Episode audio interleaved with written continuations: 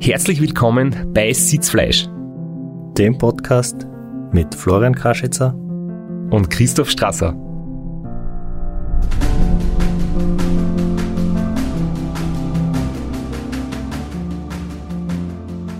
Und wir begrüßen euch heute zur 43. Folge von unserem kleinen Podcast. Das macht uns sehr froh. Jetzt haben wir schon vier Staffeln fertig und wir haben jetzt entschieden, jetzt einfach eine fünfte Staffel zu machen weil das Thema ändert sich jetzt wieder etwas. Ja, wir haben gutes Feedback gekriegt. Wir sind gebeten worden, weiterzumachen. Es macht uns Spaß, wir machen es gern und deswegen machen wir es auch weiter. Und jetzt wird es ja langsam wieder ernst. Wir haben jetzt viele, viele Gesprächspartner gehabt und wir haben auch noch einige in unserer Warteliste, die wir in den nächsten Wochen noch einladen werden. Aber jetzt heißt es bald wieder ran an den Start. Genau, und es scheint jetzt bestätigt zu sein, in drei Wochen findet das Run tatsächlich statt. Wir werden beide am Start stehen und werden uns wieder ein Duell, nicht ganz auf Augenhöhe, liefern. Also nochmal zur Erinnerung, Race Around Niederösterreich ist die Abkürzung RAN und 7. 8. Mai wird es stattfinden. Organisation hat Großartiges geleistet, dass es trotz den Umständen als Spitzensportereignis genehmigt wurde und ja, über die Bühne gehen kann. Natürlich mit speziellen Vorschriften, mit genauen Hygienekonzept. Aber wir sind alle sehr froh, dass es äh, ja, losgehen kann. Und ich glaube, das Duell, auf das alle blicken, wie schnell der Strasser fährt, wird wahrscheinlich weniger Leute interessieren, als wenn Flo und Lex Carelli, der einer unserer Gesprächspartner war in, die, in die letzten Wochen und ein treues Crewmitglied von uns ist, wenn ihr euch gegenseitig angreifen werdet oder attackieren werdet oder vielleicht gemeinsam ins Ziel kommt. Wer weiß. Und das Stichwort ist schon gefallen, Spitzensport. Und im Spitzensport tätig ist auch unser heutiger zum wiederholten Male Werbepartner Athletic Greens. Du hast mir letztens ein Foto geschickt, Flo. Äh, der wunderschöne Athletic Greens Topf. Und es war aber nicht der grüne Smoothie drinnen, sondern es ist ein Schoko-Osterhaus drinnen gestanden. Was ist passiert? Ja, ich habe meine, meine erste Packung Athletic Greens Pulver aufgebraucht, habe fleißig meine grünen Smoothies getrunken in der Früh, vorm Frühstück, statt dem Frühstück, auf der Zugfahrt mit den 60 Spurenelementen und Mineralien und das hat mir gut dann und ich habe jetzt auch erfahren, wofür dieser Keramiktopf eigentlich ist. Also er eignet sich zum Müsli außer Essen. Er ist super als Ablage für die Schoko-Osterhasen. Aber der eigentliche Grund, das habe ich in einem im Konkurrenz-Podcast, möchte ich fast sagen, im Besenwagen erfahren, der eigentliche Grund, warum dieser Keramiktopf dabei ist, ist, man stellt den in den Kühlschrank mit dem Pulver drinnen, damit sich die Spurenelemente und die Antioxidantien besser entwickeln können, dann ist der Smoothie gleich noch gesünder. Das werde ich ab jetzt machen, weil der Schoko aus der Hase ist eh schon weg. Das heißt, du hast nachbestellt, füllst deinen äh, großartigen Topf wieder auf und bist dann wieder voll drauf. Ja, weil ich fühle mich gut, die Ernährung hat sich deutlich verbessert. Ich bin äh, ausgeschlafener in der Früh, ich habe weniger Müdigkeitserscheinungen und jetzt so kurz vorm Ran kann ich das natürlich brauchen und da hole ich die Marginal Gains aus. Und ich bin ja nicht der Einzige, der da ganz auf Athletic Greens ver vertraut, auch andere Spitzenathleten wie Sebastian Kienle und äh, US Cycling vertrauen da auch drauf. Und falls ihr auch Lust drauf habt, in unseren Show Notes oder unter athleticgreens.com slash Sitzfleisch könnt ihr selbst ein Abo abschließen, ein Testabo und Athletic Greens bietet auch eine 60 Tage Zufriedenheits-Geld-Zurück-Garantie. Und für alle, die uns jetzt zuhören und glauben, der Flo ist der Mann mit den großen Sponsorverträgen, äh, ich darf da von meiner Seite auch was Positives vermelden. Das fällt jetzt eher unter die Kategorie, was gibt's Nikes, was ist in den letzten Wochen alles passiert. Ich habe von meinen Sponsoren auch gute Nachrichten. Mein langjähriger Partner Wiesbauer, ist auch mein Hauptsponsor, hat wieder die Zusammenarbeit verlängert. Das macht mich sehr, sehr glücklich und froh. Und da bin ich sehr dankbar dafür. Genauso auch Fevertree und Specialized Radeln kann ich weiterhin fahren und auch Panaceo unterstützt mich weiterhin. Also das sind alle meine Partner, die schon, schon über viele, viele Jahre habe. Wiesbaden sogar schon seit 2007. Und es ist natürlich für mich, wo ich den Sport professionell mache, extrem gut zu wissen, dass ich dass meine Leistung geschätzt wird und dass zum Beispiel mein Hauptsponsor österreichischer Fleisch- und Wurstwarenproduzent, der seit vielen Jahren oder auch schon traditionell im Radlsport bei der Österreich-Rundfahrt und bei anderen sportlichen ähm, Bewerben oder Clubs und Vereinen aktiv ist, mich da weiterhin unterstützt. Und aus diesem Grund gibt's auch ein Gewinnspiel. Wir haben nämlich, wir werden dann ein Foto davon posten, äh, von Wiesbauer einen wunderschönen Rucksack gekriegt, und ein Shirt mit einem echt coolen Spruch drauf. Und jeder, der möchte, kann uns eine E-Mail schreiben und eine sehr, sehr schwierige Frage beantworten. Und da wird dann der, bei der nächsten Aufzeichnung ein Gewinner ermittelt. Und Flo, bitte, wenn du die Gewinnfrage stößt, oder besser gesagt, wir müssen uns jetzt erst spontan eine einfallen lassen, gell? ja, so spontan, dass ich schon weiß, wie die Gewinnfrage lauten wird. Äh, und zwar haben wir uns überlegt, wir wollen es euch nicht zu schwer machen. Was war meine Finisher-Zeit beim Race Around Niederösterreich letztes Jahr? Und bitte bedenkt's dabei, ich habe einen Penalty kassiert, der fließt auch ein in die Finisher-Zeit. Und die Antwort schickt sie bitte an eine E-Mail-Adresse, die fällt mir jetzt auch gerade spontan ein, die ich heute am Abend noch anlegen. Äh, und zwar sitzfleisch at christophstrasser.at werden wir dann auch noch in den, im Text unter der Episode nochmal angeben. Nach dieser Werbeeinblendung äh, werden wir uns jetzt unserem eigentlichen Thema widmen. Wir haben uns gedacht, dass wir in der Episode einen kleinen Rückblick machen über die letzte Staffel. Das war unsere, unsere Interviewstaffel mit vielen super interessanten und spannenden Gesprächspartnern und einer Gesprächspartnerin, Leider haben das Vergnügen nur wir zwei gehabt und ihr müsst euch leider noch ein bisschen gedulden. Wir werden die Folge jedenfalls nachholen und ein bisschen ein Resümee ziehen und ein bisschen reflektieren, was wir da mitgenommen haben davon. Und im zweiten Teil werden wir ein bisschen, der Christoph hat letzte Woche einen Aufruf auf Instagram gestartet und auf Facebook, uns Fragen zu schicken und dann werden wir ein bisschen auf die Fragen eingehen. Und die Fragen beantworten und gleichzeitig, das werden wir so ineinander verstricken, ähm, ein paar Tipps geben fürs Training, für die Vorbereitung, jetzt wo dann die, die Saison startet. Ähm, es wird doch einige Radrennen geben, Radmarathons oder man hat seine eigene Herausforderungen, macht eine längere Tour. Also alles, was man da an Tipps brauchen kann. Mit den Fragen, die kommen sind, werden wir dann eben auch drauf eingehen. Auch wenn es jetzt schwer vorstellbar ist, im, im längsten und härtesten Winter aller Zeiten, man kann spätestens in zwei, drei Wochen wieder draußen Radl fahren und da werden dann diese Tipps vielleicht für die eine oder andere Hörerin oder den einen oder anderen Hörer ganz nützlich und hilfreich sein. Ich bin ja immer noch ganz geflasht von unserem letzten Interview. Partner von Dani Wüss. Er war einer meiner, meiner Helden und meiner Vorbilder, wie ich zum Radlfahren angefangen habe. Und die Gelassenheit von ihm, die Herangehensweise, die Coolheit, die Ruhe, die er ausstreut, das hat mich irgendwie ja wirklich beeindruckt und beeindruckt mich nach wie vor. Für mich war es ganz, ganz spannend zu sehen auch, dass, dass jemand, mir geht's ja da ähnlich wie dir, ich, ich kannte ihn ja auch von, von früher als, als großer, großes Vorbild, großer Star der Szene, aber dass auch er wirklich mit so ganz banalen Dingen zu kämpfen hat, mit Trainingsrückstand zum RAM und private Schwierigkeiten, Schwierigkeiten bei der Sponsorensuche, finanzielle Schwierigkeiten, dass man halt einfach nicht sieht als Außenstehender. Und das ist wahnsinnig spannend, dass es da, dass alle ähnliche Probleme haben und durchs, durch ähnliche Schwierigkeiten gehen müssen.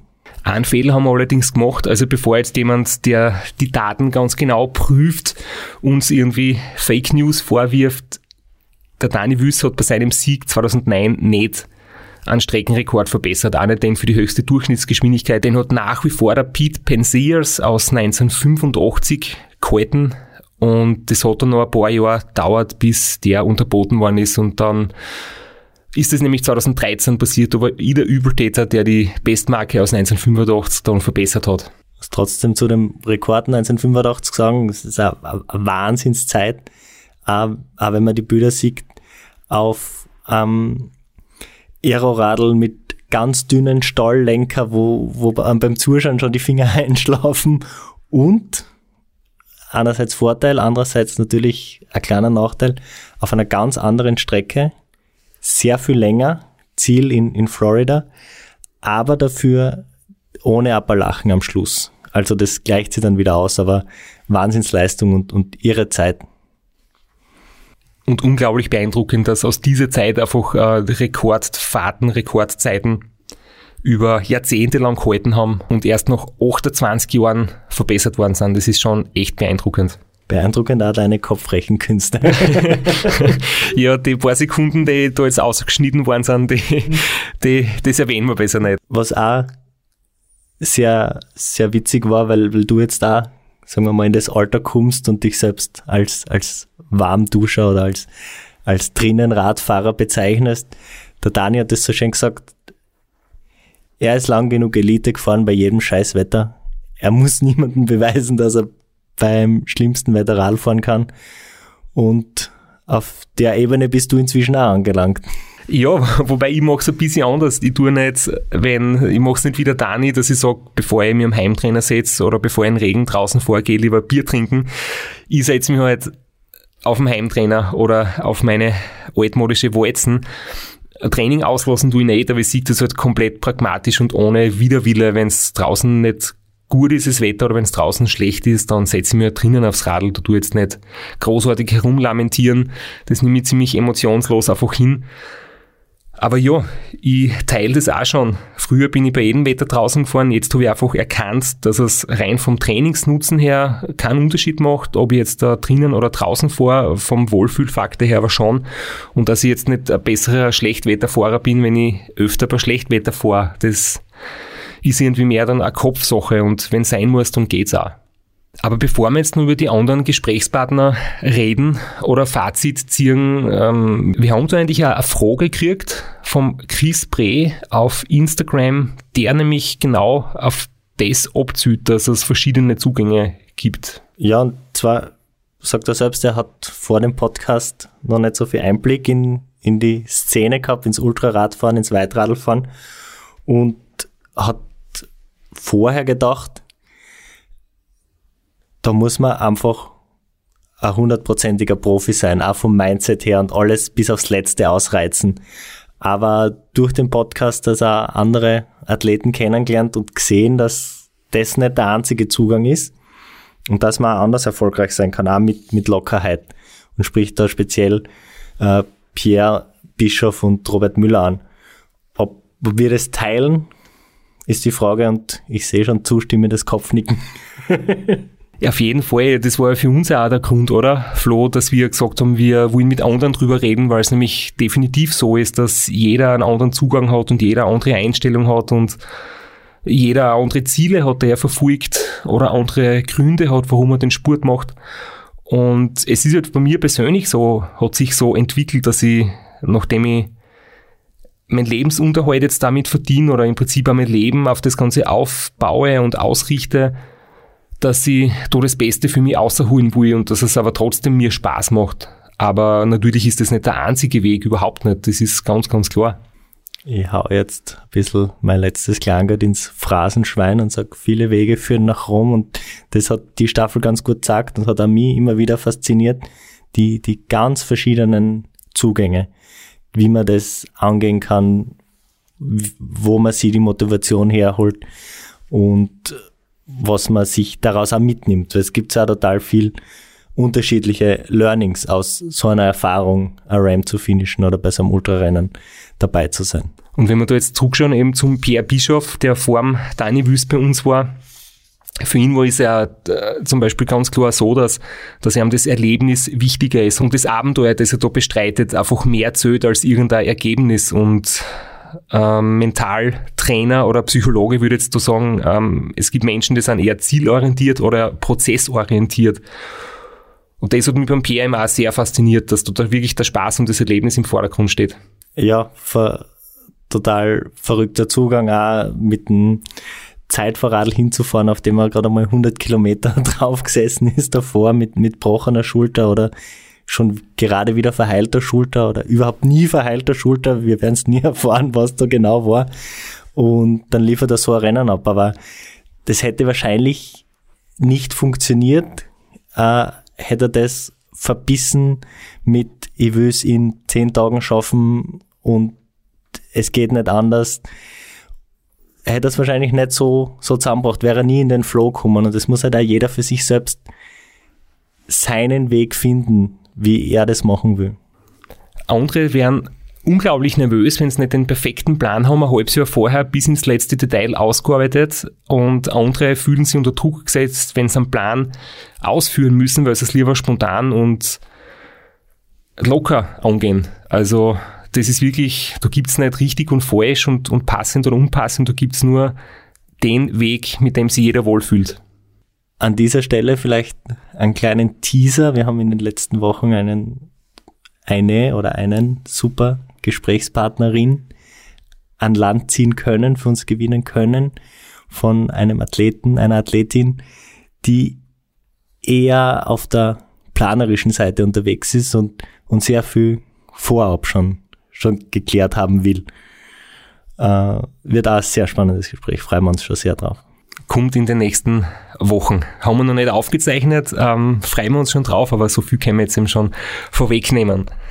Einen ganz anderen Blick auf die mentale Seite des Sports hat der Philipp Keider gehabt, der viel, sich viel Gedanken gemacht hat, das sehr sehr dacht hat und, und sehr viel Fokus gelegt hat auf die, die mentale Komponente und darüber vielleicht darüber hinaus ein bisschen äh, sie zu sehr reingebissen hat, wie er selber gesagt hat. Und ähm, komplett anderer Zugang. Also in Philipp Keider könnte man nicht vorstellen, dass der am, am Start steht und sagt, ah, ich bin nur 100 Kilometer auf dem Radl drauf gesessen und weiß nicht, wie sich das anfühlt. Das ist schwer, schwer vorstellbar. Es gibt ja die verschiedenen Ansichten generell zum Thema Ziele. Braucht man überhaupt Ziele?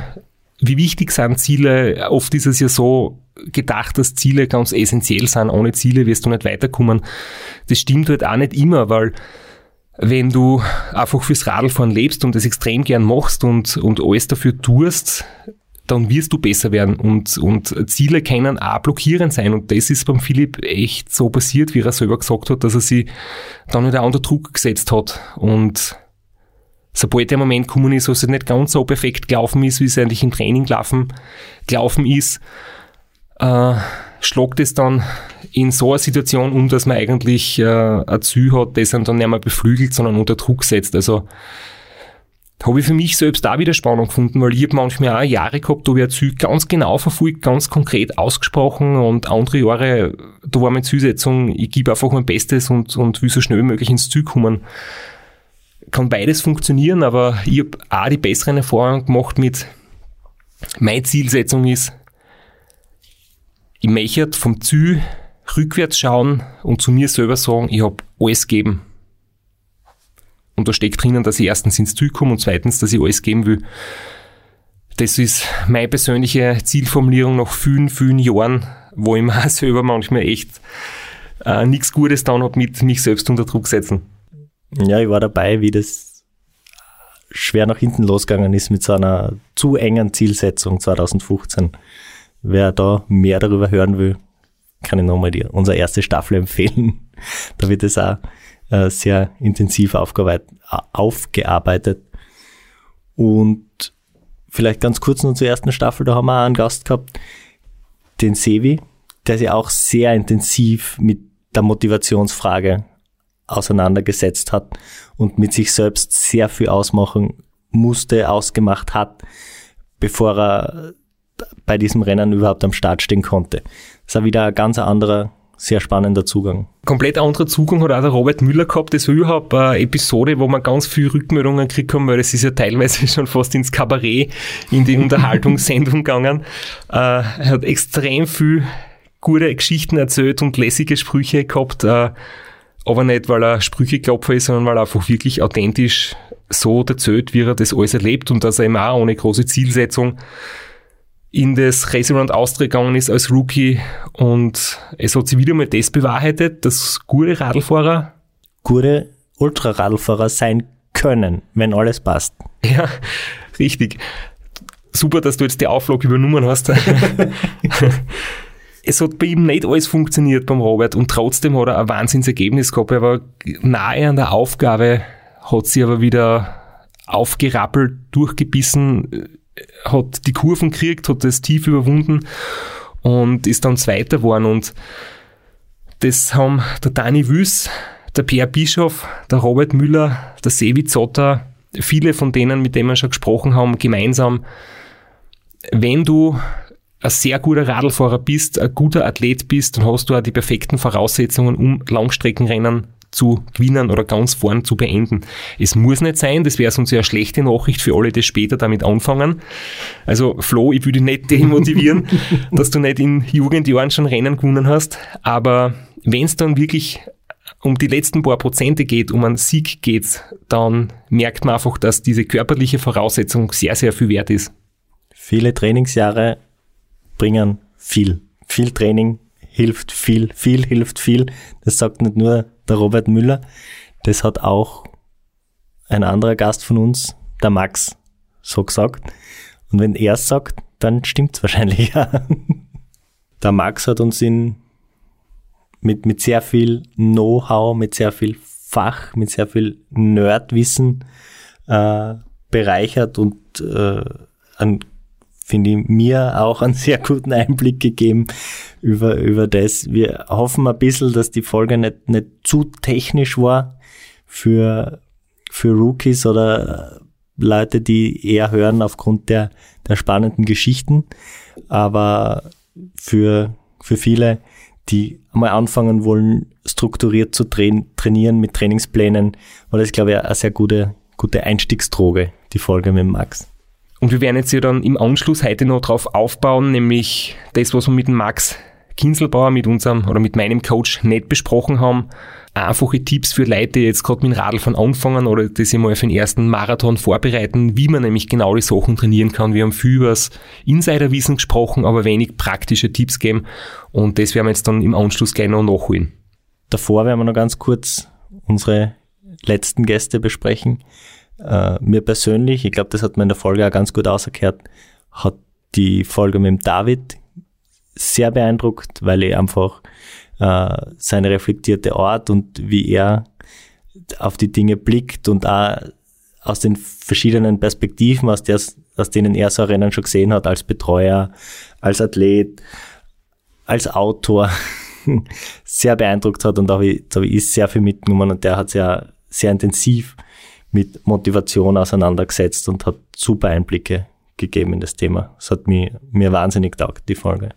Und vor allem hat der David auch wieder ähnliche Geschichten erzählt, wie zum Beispiel der Philipp, dass ähm, wenn er Rennen erstmals gefahren ist, hat er weniger Erwartungen gehabt, ist einfach eingestartet, hat meistens super Ergebnisse gehabt.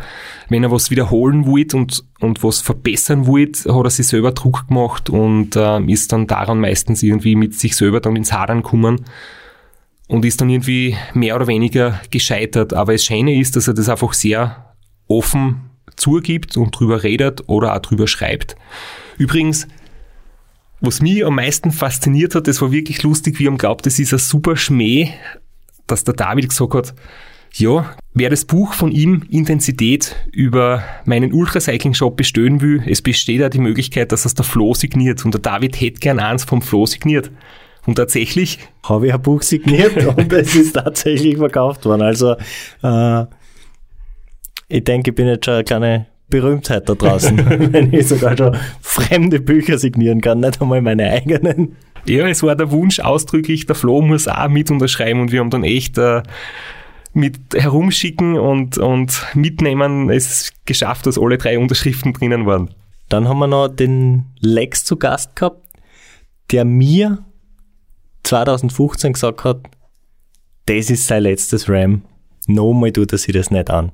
Das war aber nicht ganz sein letztes Ram. Inzwischen blickt der Lex auf eine unglaubliche Zahl an, an RAM-Teilnahmen als Betreuer zurück und da bei jedem anderen Rennen war er gefühlt schon dabei. Acht von neun Mal Ram in meinem Team war er schon dabei und er hat sich eigentlich selber immer sehr viel Motivation für sich auserkult. Also einerseits finde ich es echt interessant, auch zu hören, was Betreuer immer wieder motiviert, dabei zu sein was für einen Fotografen der Grund ist, das immer wieder zu erleben, wo sich die Strecken eigentlich zu 99 Prozent nicht ändert.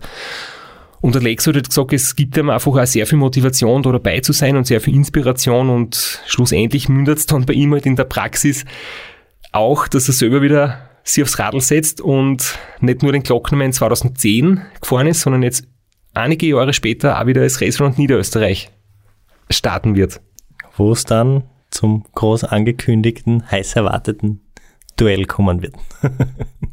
also wir haben viele, viele super Gesprächsgäste gehabt. Es werden weitere Folgen, aber wir möchten jetzt über unsere Vorbereitung berichten, wie sich der Flo vorbereitet hat, wie ich mich vorbereitet habe, wie ihr euch vorbereiten könnt, auf welche Ziele auch immer.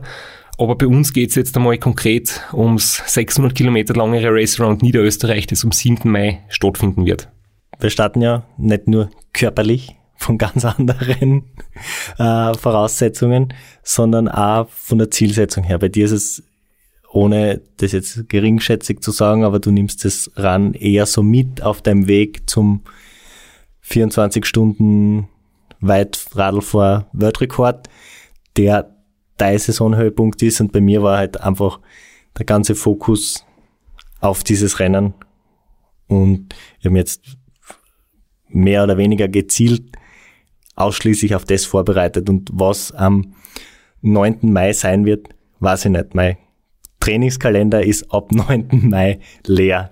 Und dann muss man mal schauen, wie es bei mir weitergeht. Bei dir ist das einfach ein Zwischenschritt.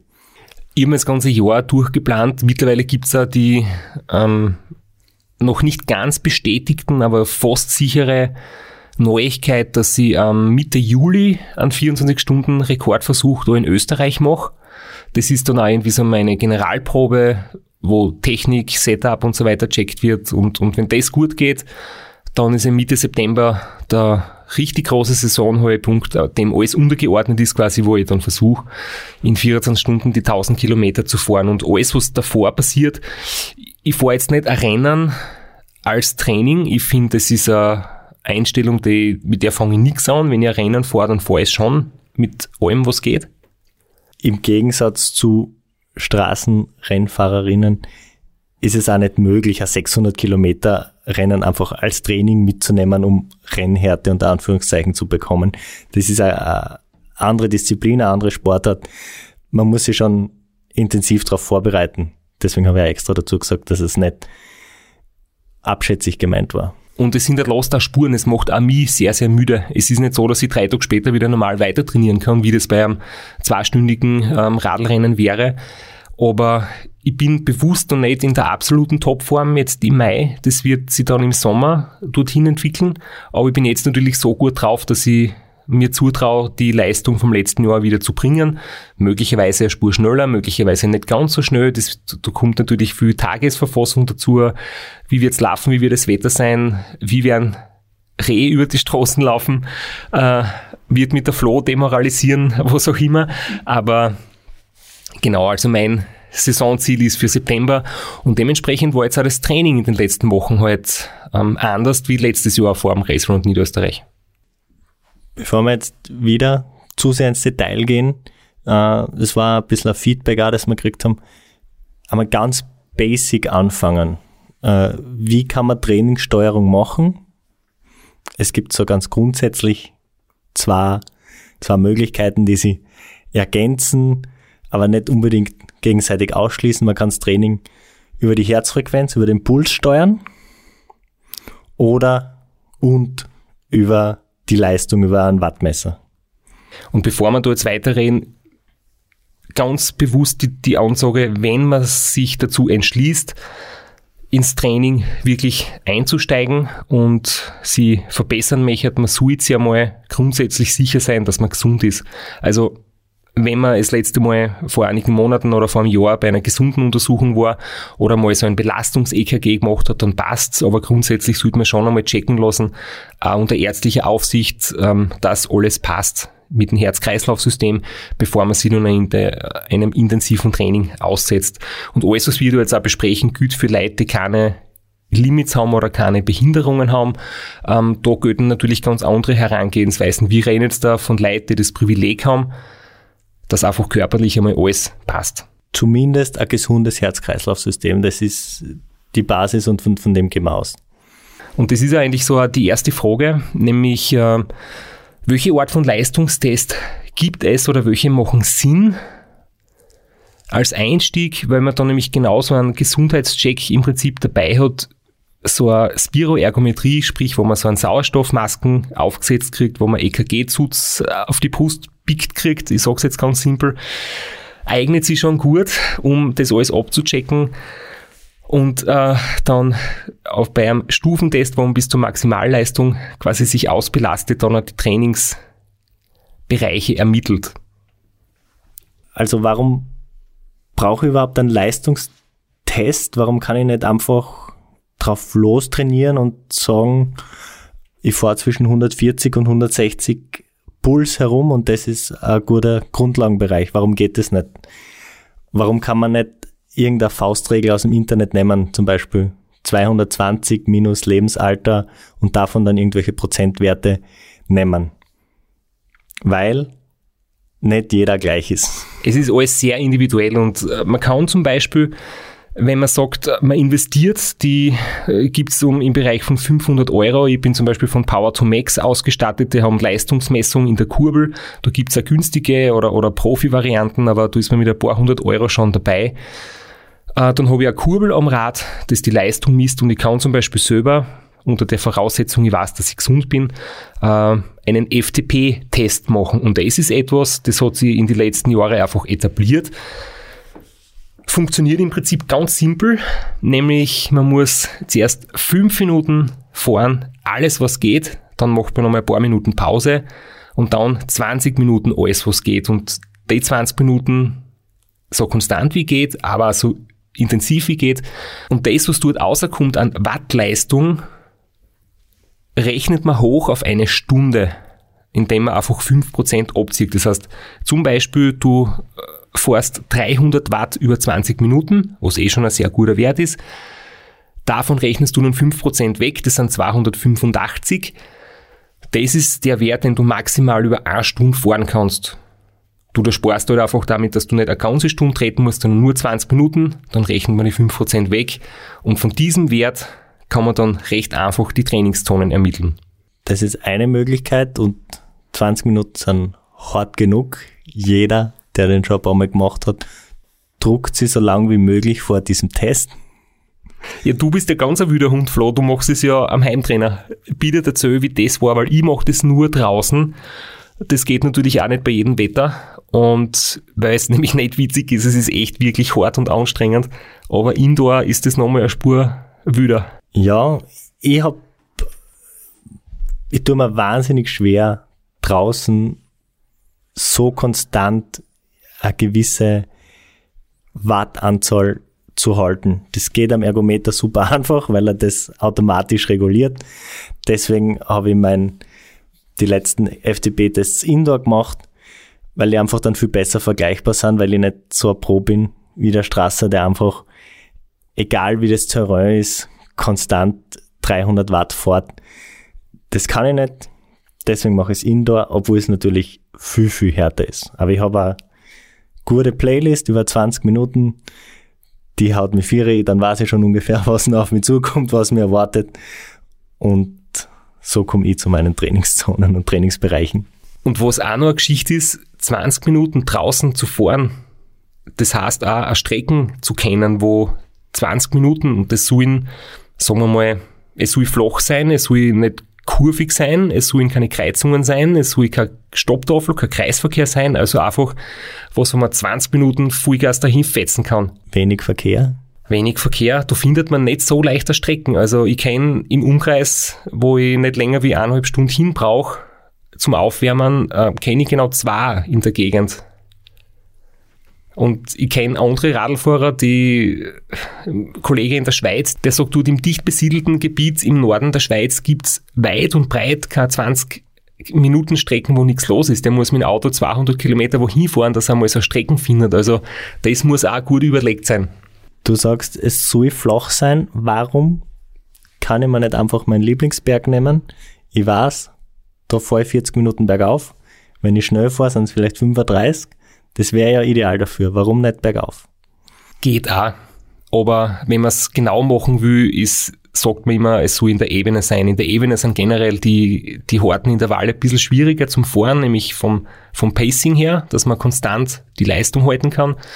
Und am Berg ist es ein bisschen einfacher, hohe Watt zu treten, weil du anders am Radl sitzt. Warum das so ist, ist schwer zu beschreiben. Ich verstehe es selber nicht immer. Ähm, das geht jetzt irgendwo in die Physik ein und ich glaube, das Detail, das sparen wir uns jetzt, aber es ist definitiv so, empfohlen ist dieser 20-Minuten-Test in der Ebene, weil am Berg kommen andere Zahlen raus. Es ist jetzt für jemanden, der beginnt, erstes Mal strukturiert zu trainieren, nicht unbedingt notwendig, diese Kohle in ein Wattmesser zu investieren.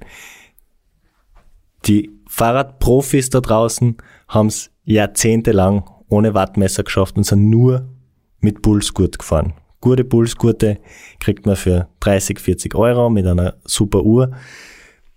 Es gibt auch die Möglichkeit, einen Leistungstest zu machen, wo man einfach seinen Maximalpuls ermittelt. Genau, und dann kannst du auch noch ähm, deinen Pulszonen Du hast zum Beispiel 60 bis 70 Prozent des Pulsbereichs ist der Grundlagentrainingsbereich.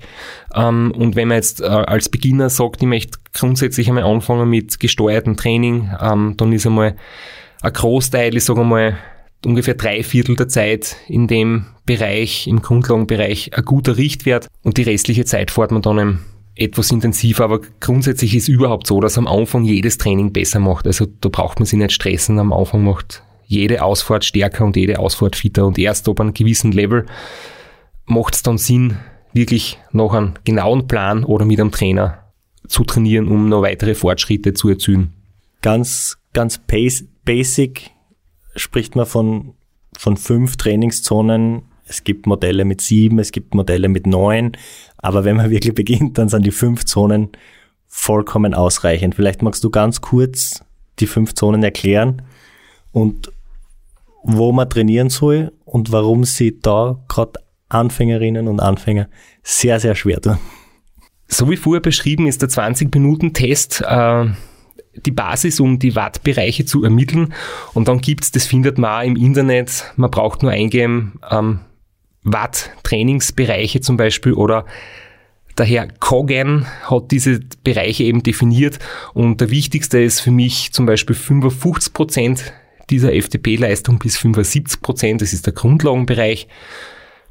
Grundlagen ausfordern in dem Bereich ihm anzuraten und dann gibt's von 75 bis 90 Prozent den nächsten Bereich. Das ist der sogenannte Tempo-Bereich und der, das Level 4 ist dann die Laktatschwelle, das ist dann von 90 bis 105 Prozent. Es gibt dann noch die Zone 5, die ist die VO2 Max Zone, wo man dann wirklich ganz intensive High-Intensity-Intervalle macht, um seine Tempohärte zu verbessern, um, um vielleicht für Sprints oder für Kriterien besser zu werden. Oder einfach dann, wie es ich jetzt auch gemacht habe, jetzt in den letzten Monaten, langfristig schon also seine Leistung über das hinaus verbessert. Aber das ist etwas, was dann jetzt schon sehr speziell ist und in dem man dann wirklich nur wenige Minuten verbringt in dem Bereich. Warum ist es so, so schwierig, Rookies zu erklären, sich in der Grundlagenzone aufzuhalten. Es ist, man will Radl fahren und man will schneller werden. Und um schneller zu werden und um besser zu werden, muss man erst einmal sehr viel Zeit sehr langsam herum, herumeiern. Klingt jetzt blöd, aber es ist ein bisschen so. Das ist, da fährt man, wenn man mit Pulsuhr fährt oder wenn man nur noch Gefühl fährt, das ist ein Bereich, wo man sich ganz, ganz locker noch unterhalten kann. Und das fühlt sich nicht schnell an und man hat nicht das Gefühl, verkennt aus dem Fitnessstudio, besser wird man, wenn es weh tut. Das ist beim Radfahren, beim Austauschsport allgemein eher nicht so. Man muss einmal Das heißt Grundlagenbereich, man muss eine Grundlage aufbauen und die baut man auf, indem man sehr, sehr viel Zeit in dem Bereich verbringt. Und sehr viel Zeit hast, dass die Einheiten zwei Stunden, drei Stunden oder vier oder fünf Stunden dauern können. Ähm, wie wir es mit dem Max auch besprochen haben, über sechs oder sieben Stunden für die Fortgeschrittenen macht es mm, dann nicht mehr unbedingt viel mehr Sinn.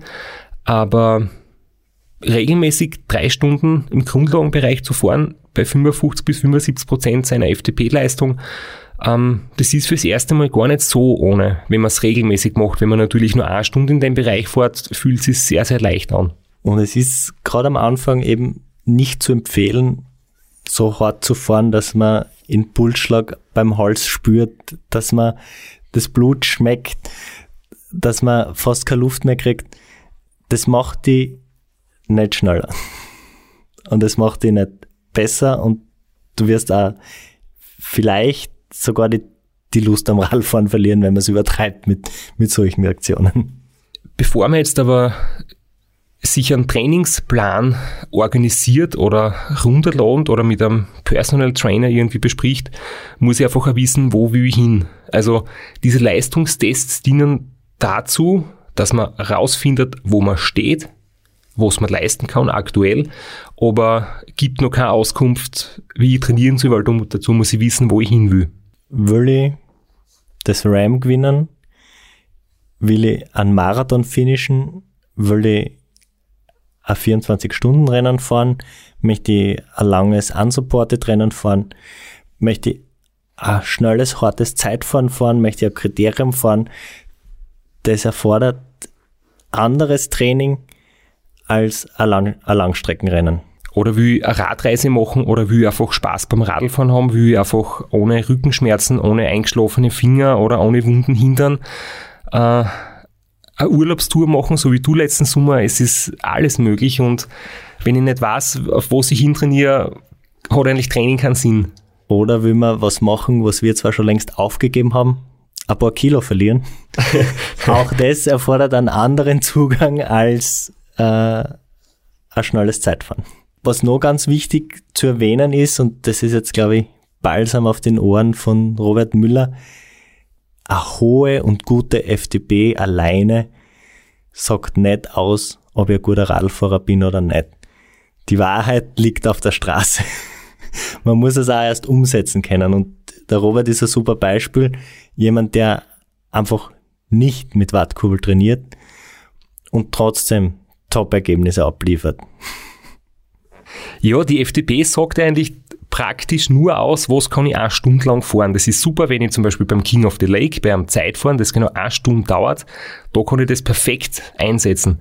Ich kann auch recht gut, das ist ja so mein Tipp, wenn ich immer wieder die Frage kriege, mit welcher Leistung kann ich so 24 Stunden fahren, ohne dass ich dann komplett eingehe am Schluss.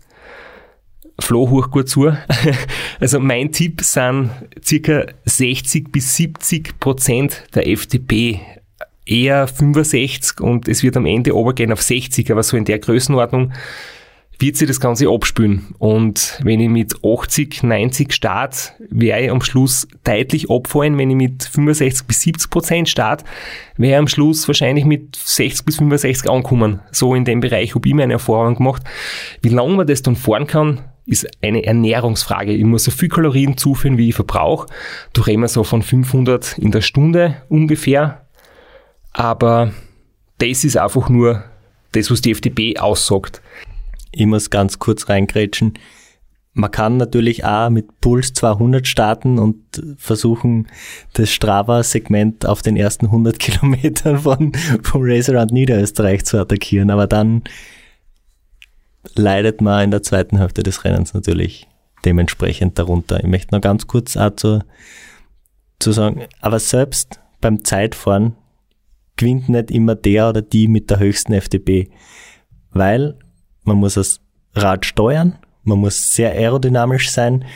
Wenn ich aufrecht drauf sitze, hilft mir die höchste FDP nichts und ähm, als Beispiel vergleiche ich immer wieder den Stundenweltrekord vom Victor Kampanatz mit dem von Bradley Wiggins, die fast in einer Stunde beide 55 Kilometer um den Dreh herum gefahren sind, der eine aber mit einer deutlich niedrigeren Durchschnittswattleistung. einfach weil er aerodynamischer ist.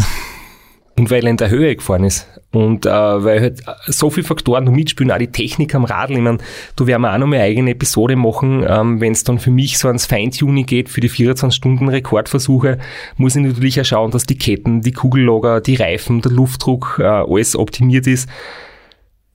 Bisher kenne ich mich damit nicht wirklich gut aus. Das ist ein Thema, das ich mir weggeschoben habe. Das wird jetzt auch nicht entscheidend sein ähm, bei einem Rennen, das wir da jetzt besprechen. Aber wenn man dann ans allerletzte Prozent geht, macht es durchaus Sinn, sich das auch anzuschauen.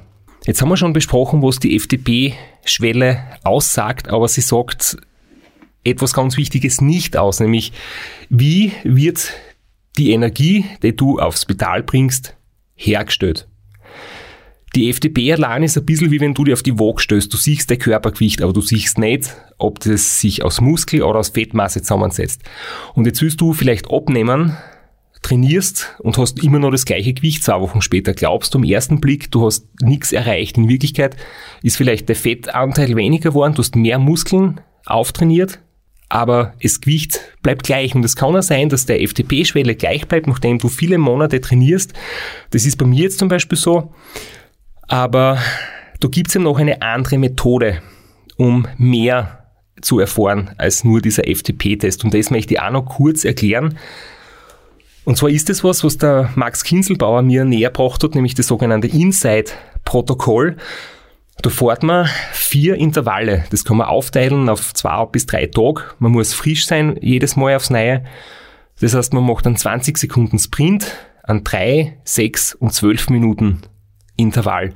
Und anhand dieser vier Ergebnisse wird dann ähm, berechnet, wie hoch deine Sauerstoffaufnahmefähigkeit ist für die Maximalleistung und wie gut deine Fettverbrennung ist für die Leistung im aeroben Bereich. Und die zwei Komponenten können unterschiedlich gut ausgebildet sein und je nachdem, wie stark die zwei Komponenten sind, äh, muss man halt auch sein Training anpassen, wenn man eins von den beiden Komponenten verbessern will. Und jetzt war es zum Beispiel so, ich habe jetzt diese vier Intervalle gemacht vor kurzem und habe bei allen mehr Watt treten als voriges Jahr. Aber das Ergebnis hat gesagt, meine FDP-Schwelle ist exakt gleich wie vor einem Jahr, obwohl ich überall mehr Watt treten habe. Und jetzt war im ersten Blick ein bisschen frustriert, wenn man dachte, was ist da los? Ähm, bringt das alles nichts? Oder wie verstehe ich das? bis mir dann der Max erklärt hat, dass meine Maximalleistung jetzt besser geworden ist, aber ich halt jetzt mehr Laktat produziere und deswegen auch schneller übersäuer, weil wir das einfach in die letzten Monate trainiert haben, dass meine VO2 Max ansteigt und ich habe da jetzt einen Wert erreicht, so hoch war ich noch nie oben, aber mein Körper ist jetzt nicht mehr so ökonomisch in der Fettverbrennung, wie er letzten Sommer zum Beispiel war. Und das ist jetzt einfach die Aufgabe in den nächsten Monaten, das wieder zu trainieren und dann habe ich quasi eine hohe VO2 Max und eine niedrige Laktatbildung. Und das ist dann das, wo wir eigentlich hinwollen. Als Ultrafahrer, wenn man was ein anderes Ziel hat, muss man sich da vielleicht mit seinem Coach intensiver damit auseinandersetzen. Ganz basic, wenn man anfängt, wenn man ein Wattmesser hat, man kann sehr lang, sehr effizient, sehr gut anhand dieses FDP und den vom FDP errechneten Zonen trainieren. Damit haben wir eigentlich schon recht gut, denke ich, die Fragen vom John Bowie und vom Michael Haberteurer, die wir auf Insta bekommen haben, denke ich, beantwortet. Die eine Frage geht sehr ins Detail. Machst du eben außer diesem Test, den du gerade beschrieben hast, noch ein anderes Protokoll oder verlässt du die voll und ganz auf das?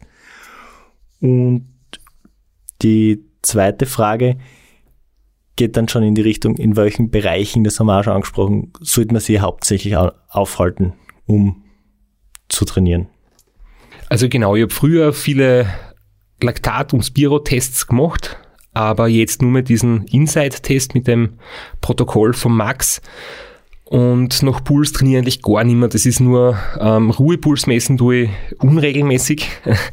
und ist ein guter Tipp für Einsteiger, aber mittlerweile ich schaue nur mehr, wenn der Puls irgendwie besonders hoch ist, weiß ich, irgendwas stimmt nicht mit mir, aber das habe ich eigentlich schon so im Gefühl, weil ich schon sehr viel Radl gefahren bin in meinem Leben. Also der läuft einfach nur mehr mit und wird mit dokumentiert, aber eigentlich habe ich am, am Garmin auch gar nicht mehr wirklich einblendet. wenn man jetzt nicht so viral fährt wie du und das nicht so im Gefühl hat, dann gilt, was wir vorher gesagt haben, sehr, sehr viel Grundlage. Und sehr, sehr viel Grundlage bedeutet auch viel Zeit am Rad und da passt sehr gut rein die Frage von Paul Lotscher, auch über Instagram reinkommen. Wie schaut's aus mit Bikefitting, mit eingeschlafene Hände, Nackenschmerzen, Popoweh, Knieweh, eingeschlafene Füße, eingeschlafene Zehen?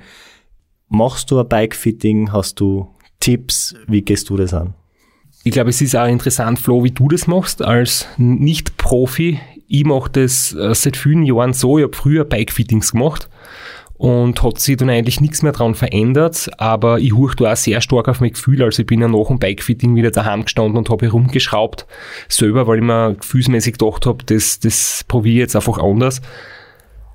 Aber es ist eine gute Basis, wenn man das von einem Profi einstellen lässt, der dann schaut, ob man irgendwo Verkürzungen hat, ob man irgendeine Limits hat im Körper, irgendeine Engpässe und, und auf das ihm eingeht, weil es kann natürlich nicht jeder gleich sportlich am Radl oben sitzen. Und wenn du zu tief unten sitzt, dann, dann hast du zum Beispiel äh, dein Gesäßmuskel oder deine Hinter, deine Oberschenkel-Hinterseite äh, limitiert dich dann in der Bewegung, wenn du zu weit nach vorne gebeugt sitzt. Das heißt, es kann auch sein, dass du dich wirklich einschränkst damit und dass eine aufrechte, aerodynamisch schlechte Position trotzdem schneller ist, weil du besser treten kannst. Aber ich glaube, ein Kompromiss ist immer gut aufs Gefühl huchen und einmal ein Bikefitting machen auf jeden Fall. Woran aber das beste Bikefitting nichts ändert, die ersten langen Ausfahrten werden wehtun. Man wird im Nacken spüren, man wird es in den Schultern spüren, vielleicht schlafen die Hände ein, vielleicht schlafen die Füße ein. Man muss sich da einfach ein bisschen rantasten. Jetzt, wenn man jetzt nicht komplett schlecht drauf sitzt, einfach ein bisschen über den Schmerz gehen, bis sie das ein bisschen angepasst hat, bis man sich dran gewöhnt hat und dann wird es langsam besser. Meine persönliche Erfahrung mit Bikefittings ist durchwachsen. es ist, es gibt sehr viele Leute da draußen, die die absolute Wahrheit verkaufen wollen und dann Schuheinlagen verkaufen wollen oder irgendeine Laservermessung. Es gibt so ein paar Faustregeln, die findet man im Internet sehr leicht, von Sattelhöhe, Vorbaulänge, wie man ungefähr drauf sitzen sollte. Und die als Ausgangspunkt nehmen und sie dann halt äh, rantasten. Wenn man merkt, okay, man hat zu viel Druck auf den Händen, einen kürzeren Vorbau, einen ein paar Spacer zwischen einen, dass man höher sitzt, dann wird der Druck schon weniger. Man hat zu viel Druck am Hintern, dann vielleicht ein bisschen weiter nach vorne gehen. Da muss man sich einfach ein bisschen spülen, das ist mein Zugang. Einfach und perfekt drauf sitzen, hundertprozentig zufrieden bin ich nie. Ich bin sehr am Herumdüfteln, mal einen Millimeter rauf, einen Sattel, einen Millimeter runter. Das letzte Mal hat mir einer überholt äh, hat gesagt, du sitzt viel zu hoch. Dann habe ich sofort den Sattel 5 mm runter und zwei Spacer rausgenommen. Das, hat, das fühlt sich gar nicht schlecht an. Das ist jetzt immer noch die Basis, von der ich herumprobiere. Sattel nach vorne, Sattel nach hinten, äh, Sattelstütze nach vorne gekrümmt, nach hinten gekrümmt. Also man, es ist sehr viel nach Gefühl und herumprobieren. Und die Lösung gibt's nicht. Aber gerade wenn man beginnt und die ersten langen Ausfahrten werden schmerzhaft sein. Da muss man einfach ein bisschen drüber gehen. Und die langen Ausfahrten sind eigentlich auch genau für das da, um Sachen zu testen.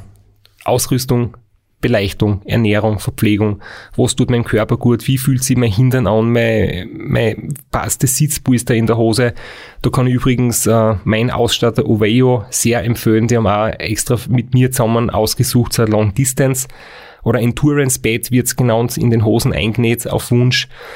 Und dann ist da noch eine Frage gekommen vom Andi, der das Racerland Niederösterreich jetzt auch fahren möchte. Der ist es schon einmal im Zwarer-Team gefahren und hat jetzt irgendwie Respekt vor dem Schwärmersnack, also vor der Nackenproblematik, wo dann der Kopf nach unten hängt für die Nackenmuskulatur komplett auslässt. Das ist ein gefürchtetes Thema beim Race Across America, aber da kann ich sagen, das sollte bei einem Rennen, das einen Tag dauert, nicht passieren, wenn man keine Vorgeschichte hat bei der Halswirbelsäule oder nicht ganz, ganz extrem oben sitzt, wie der Filippo Canna in der Pro Tour und das über einen Tag lang, sollte eigentlich bei der Nackenmuskulatur nichts sein. Gymnastik präventiv hilft Oberkörperstabilisationsübungen helfen, aber ich bin bei den Sachen auch nicht sehr fleißig. Ich mache das wirklich nur, wenn ich ein bisschen Kreuzweh habe, was sehr selten ist zum Glück. Und mein Nacken zum Beispiel haltet 8 Tage Radlfahren auch gut aus. Jetzt bin ich gescholten worden fürs Rascheln, aber dabei habe ich nur die passende Frage zu, der, zu deinem vorigen Thema rausgesucht. Jetzt muss das noch irgendwie unterbringen. Und zwar, Krivi Travel fragt genau nach dem, was du schon angesprochen hast. Sitzprobleme, Sitzhygiene, Hygiene allgemein, Sattel und da hast du ja Neuigkeiten zu verkünden. Erstens muss man Sattel testen, man muss Hosen testen, man muss Sitzcremes testen, das ist auch sehr individuell. Ich habe, oder wir zwei haben schon vor einigen Wochen einmal angekündigt und da war ich sehr optimistisch, dass ich bald meine selbstentwickelte Sitzcreme verkaufen kann. Ähm, aber jetzt bin ich am Boden der Realität angekommen. In der Kosmetikindustrie dauert es monatelang. Das wird, da wird die Rezeptur einmal zuerst gemacht, die habe ich schon gehabt selber, selber gemacht äh, vom, von meinem Sportarzt und dass man die jetzt halt wirklich in einem, bei einem Hersteller machen lassen kann. Da wird es getestet, geprüft, dermatologisch getestet. Es wird erhitzt, es wird geschaukelt, es wird geschaut, ob es zerfällt, ob es sich zersetzt und erst dann darf es in Produktion und Verkauf gehen. Das wird noch ein bisschen dauern, aber ein gutes Hausmittel ist zum Beispiel einfach ein Hirschtalg. Das, das, mit dem kann man nicht viel falsch machen ähm, Sitzpolster von Oveo zum Beispiel oder von anderen Herstellern muss man sich auch ein bisschen spülen und bei den Sätteln kann ich nur sagen, eher breiter und nicht zu hart und nicht zu weich. Also so mittlere Härte ist mein Tipp. Ist total individuell am besten auch ins Radsportfachgeschäft sich beraten lassen. Es, der Straps hat angesprochen, es ist auch nicht jeder Hintern gleich. Es gibt breitere Becken, schmälere Becken, die Sitzhöcker, auf denen man eigentlich sitzen sollte. Also das ist jedenfalls ein Tipp. Man sitzt nicht am Hintern, sondern man sitzt auf den Sitzbeinhöckern und dann wird da nichts taub untenrum. Das ist einmal eine gute Hausregel. Wenn was taub wird, dann sitzt man jedenfalls falsch drauf. Es kann aber auch daran liegen, das ist ein Fehler, den man oft sieht, wenn jemand beginnt mit langen Strecken, dass der Sattel zu weich ist. Genau das will man nicht, weil dann sinken die Sitzbeinhöcker ein und dann wird erst recht alles taub. Deswegen mein Tipp, ein bisschen anders als das du das gesagt hast, eher einen harten Sattel. Ich schaue immer so hart wie möglich. Dann sitzt auf den Sitzbeinhöckern, bequem und fest. Und dann wird nichts taub und man sitzt gut drauf. Dann gibt's verschiedene Breiten, Längen. Das ist sehr individuell. Mit Loch in der Mitte, ohne Loch in der Mitte. Hinten mit so einer kleinen Kippe, dass man nicht nach hinten rutscht. Wenn man aber eh tendenziell zu weit vorne sitzt, dann ist das wieder nix. Also da muss man wirklich sehr individuell schon viel probieren. Nicht immer gleich kaufen. Vielleicht einmal einen Kollegen, eine Kollegin fragen, einmal ausprobieren für eine längere Ausfahrt oder eben ins Radsportfachgeschäft. Da ist mir immer gut aufgekommen. Weil ich ja nicht rascheln darf, haben wir jetzt ein bisschen den Faden verloren. Jetzt springen wir wieder zurück zu den Trainingszonen und der Frage vom Zmüderon oder so, auch über Instagram reinge reingekommen. Äh, wie ist das Verhältnis der Trainingsbereiche zueinander? Und wir haben da eine Antwort von Max Kinzelbauer höchstpersönlich. Ja, wie sehen wir das Verhältnis der Trainingsbereiche zueinander? Das ist immer eine sehr individuelle Entscheidungsfindung. Da kommt es darauf an, wie die Systeme des Sportlers ausgeprägt sind.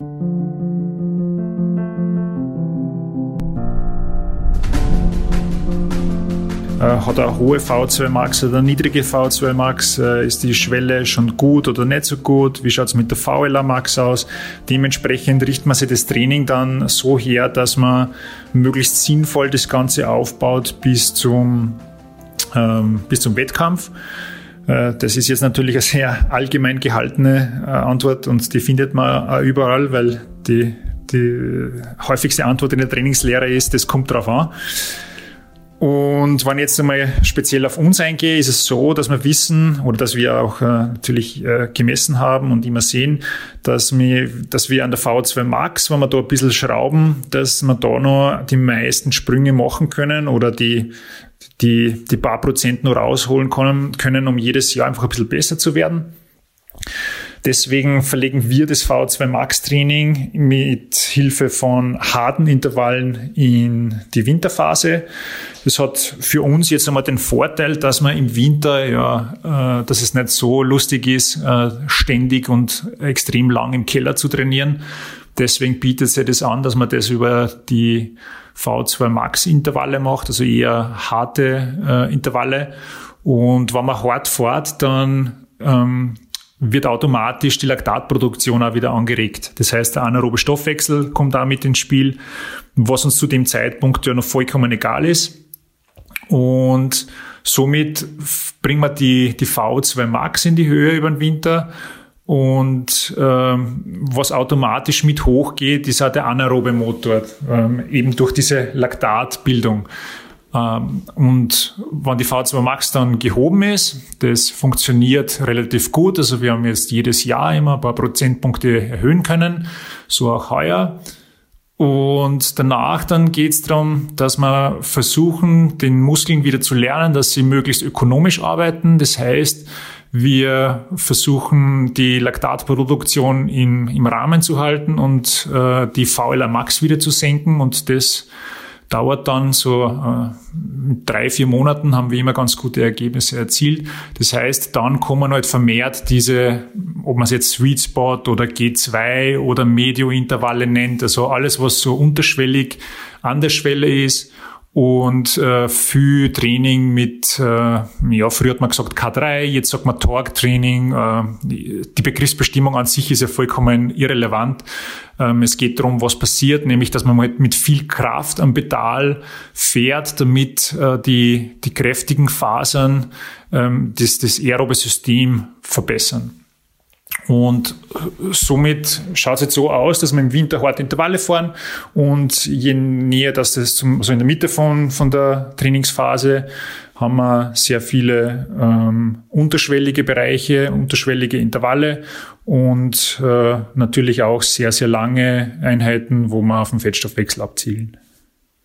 Am Max ist auch ein guter Jurist verloren gegangen, weil die Antwort auf alle Fragen ist, es kommt darauf an. Das hat er sehr souverän gemacht. Aber ich, ich hoffe, er hat auch die, inhaltlich hat er die Frage auch ganz, ganz zufriedenstellend beantworten können. Vielleicht kann ich einfach da jetzt damit kurz in der Praxis sagen, wie so ein, so ein Training zum Beispiel ausschaut, wenn man sagt, äh, wir möchten die VO2 Max mit intensiven Intervallen verbessern. Das sind zum Beispiel vier mal vier Minuten mit ähm, über der Schwelle, also wenn jetzt meine Schwelle bei 380 Watt ist, zum Beispiel im Winter, dann sind das halt äh, 4 mal 4 Minuten mit 400 Watt zum Beispiel. Und die Pausen sind da recht kurz, also wiederum so 4 Minuten. Oder es sind Intervalle, die 30 Sekunden mit 5 oder 600, also im Prinzip all out sind. Dann 15 Sekunden ganz locker und wieder 30 Sekunden Vollgas. Und das dann halt 10 Mal hintereinander und davon drei Blöcke. So schauen zum Beispiel diese Intervalle aus und wenn dann die Intervalle jetzt dann im Frühling, Sommer ähm, darauf ausgelegt sind, die Laktatbildung zu drücken, nimmer die Maximalleistung zu verbessern, dann schaut es eher so aus, K3-Training, 20 Minuten oder 30 Minuten mit einem dicken Gang, mit einer niedrigen Übersetzung, mit 60 Trittfrequenz irgendwo einen Anstieg aufgefahren oder in der Ebene so im mittleren Bereich ähm, bei 300, 320 Watt zum Beispiel dahin fahren. Das sind dann für mich nicht mehr so anstrengend.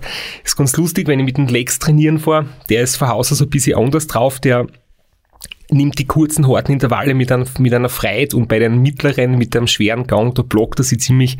Und für mich ist das halt das, was ich seit Jahren schon immer wieder gern selber auch gemacht habe das kann ich ewig lang fahren. Also mit 60 Trittfrequenz, äh, da kann ich den ganzen Tag dahin fahren, das tut mir nicht weh und andere werden da sehr, sehr schnell müde.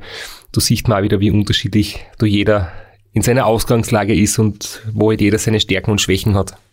Wir merken, wir kommen an unsere körperlichen Grenzen jetzt. Vor allem an unsere zeitlichen Grenzen. Wir werden heute nicht mehr alle Fragen schaffen und wie das bei uns üblich ist, haben wir uns völlig spontan dazu entschieden, eine zweite Episode zu machen und das für heute gut sein zu lassen. Wir haben schon ein paar Antworten von Max auf die Fragen, die jetzt in der nächsten Episode noch kommen, im Talon vorbereitet und wir hören uns in einer Woche und der Max wird weitere Details bekannt geben.